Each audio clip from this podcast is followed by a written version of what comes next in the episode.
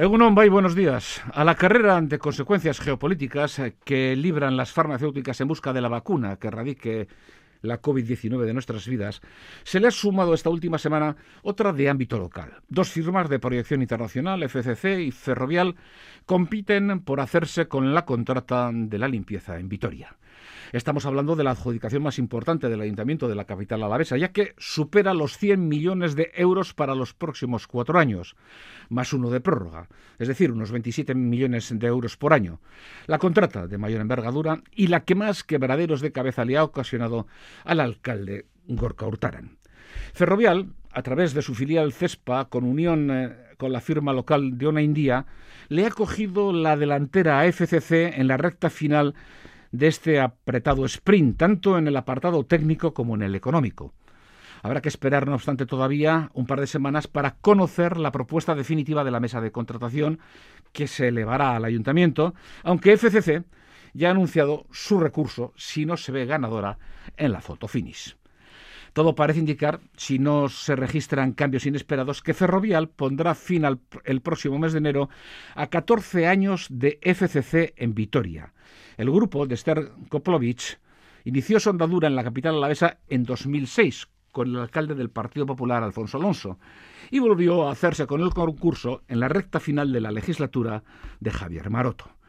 La acumulación de sanciones por el incumplimiento del pliego de condiciones, las grandes diferencias en la revisión de precios y una profunda conflictividad laboral crearon una situación crítica que repercutió negativamente en la prestación del servicio y obligó a la resolución del contrato. No dejaría de ser paradójico ahora que después de esta convulsa relación, FCC se hiciera de nuevo con las riendas de la recogida de residuos y limpieza diaria de la capital alavesa.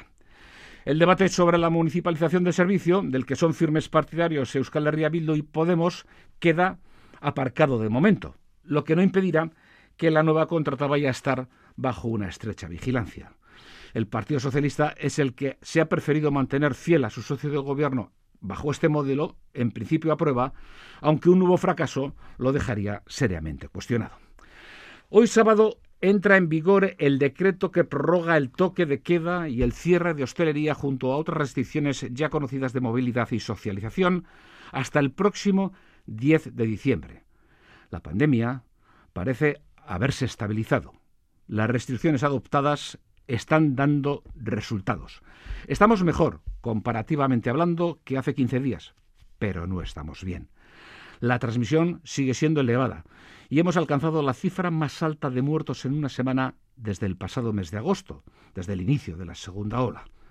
Son datos tan estremecedores como insostenibles socialmente, además de inasumibles desde el punto de vista sanitario. Nos esperan unas navidades atípicas. El desafío contra el virus permanece vigente y nos exige un esfuerzo personal y un compromiso social. Paralelamente, ya que hablamos de cambios de hábitos, durante los próximos 15 días podemos enriquecer nuestros hábitos lingüísticos en una nueva edición de Euskara al Día, implicándonos ya sea como OBC, hablantes, o Belarripress, dispuestos a escuchar y comprender en el uso de nuestra lengua. 147.000 personas, instituciones y organismos se han sumado a esta iniciativa.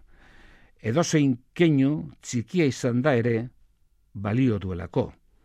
Como en muchas facetas de la vida, a veces el valor de un pequeño gesto tiene una dimensión mucho mayor que la del esfuerzo que exige.